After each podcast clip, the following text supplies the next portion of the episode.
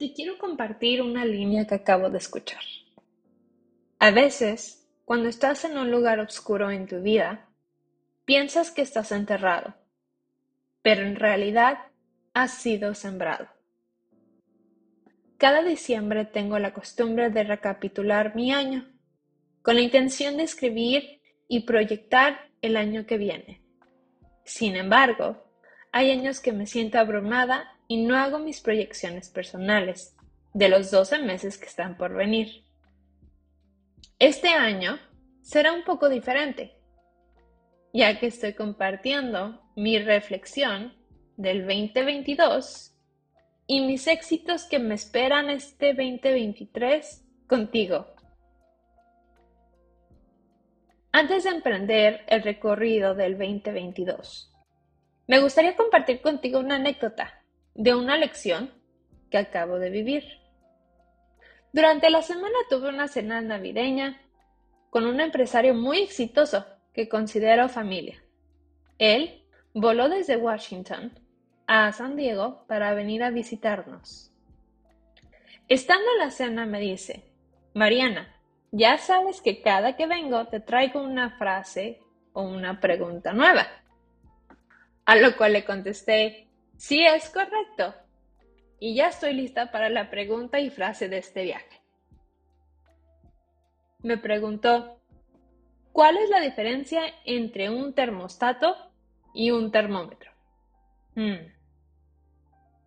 Fácil. Al termostato tú, tú decides la temperatura y ajustas, mientras que al termómetro fluctúa de temperatura y depende de su ambiente para darte la temperatura. Y Mariana, ¿tú qué eres? ¿Termostato o termómetro? Yo, Mariana, soy un termostato. Yo decido la temperatura del cuarto. Pero este año, en varias ocasiones, se me olvidó. Le tuve miedo a la escasez. Sí, es correcto, tal cual y sin pretextos. Ese fue mi miedo este 2022. Y ese miedo me congeló varias veces durante este año. En enero, en vez de ver el año nuevo como una oportunidad, le abrí la puerta a la ansiedad y a la preocupación de lo que estaba por venir. Estuve paralizada algunos meses y vivía en una mentalidad constante de escasez y de todo lo que me hacía falta en mi vida. Muchas veces me encontré en mi carro sola y gritando de frustración. Y dejaba caer lágrimas. Le preguntaba a Dios, ¿por qué yo? ¿Por qué tengo que vivir esto? ¿Por qué no era capaz de ser la emprendedora que quería ser? ¿Por qué no era la esposa perfecta? ¿Por qué no era más compasiva con mis padres?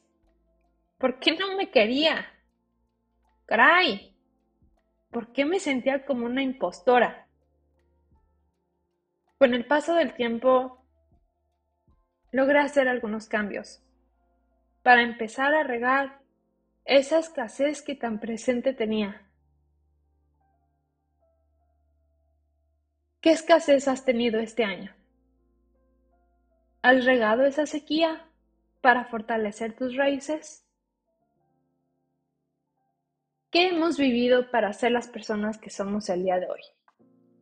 ¿Cuántas veces no te ha pasado que no entiendes los planes de Dios, del universo, de la vida, o en fin, de lo que tú creas? Caray, no puedo contar las veces que yo no entendí con los dedos de una mano. Pero ¿qué crees? Cada uno de esos momentos de enojo, de frustración, tristeza, nos hizo quien somos el día de hoy. Sí, si no hubiéramos experimentado con cada una de las situaciones o momentos que vivimos, no, no estaríamos aquí si yo no hubiera vivido por los momentos que viví, no hubiera pasado por cada momento, no estuviera aquí escribiéndote y leyéndote.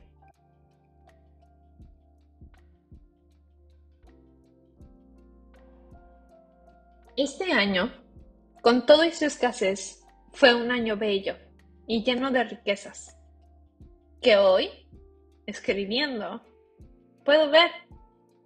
Me tocó conocer a empresarios muy inteligentes, a los cuales hoy les llamo socio. Empecé a encontrar mi voz y en el idioma del español, el idioma que mucho tiempo me causaba conflicto porque me daban carrilla y sentía que no sabía lo suficiente como para hablar como una líder. ¿Y qué crees? Hoy estoy aquí, siendo tu host y hablándote en español. Aprendí de la mujer que soy y me di cuenta que soy una guerrera. Y no, no me rindo fácil. Sí, me enojo y me frustro, pero soy la persona que se va a levantar y lo voy a volver a intentar hasta por fin llegar a la meta. Este año me obsequió tres regalos.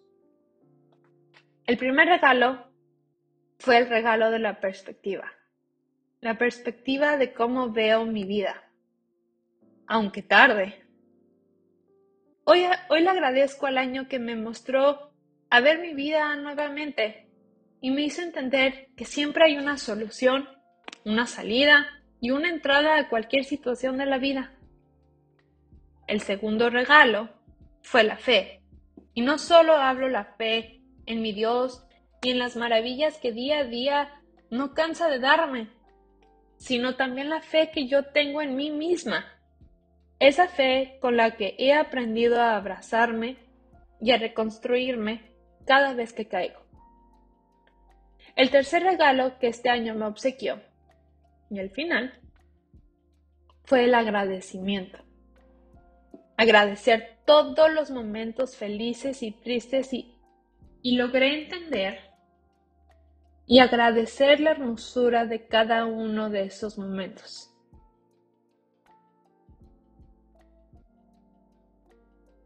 Gracias 2022. Gracias por la montaña rusa. Estoy aprendiendo y seguiré aprendiendo sin cesar.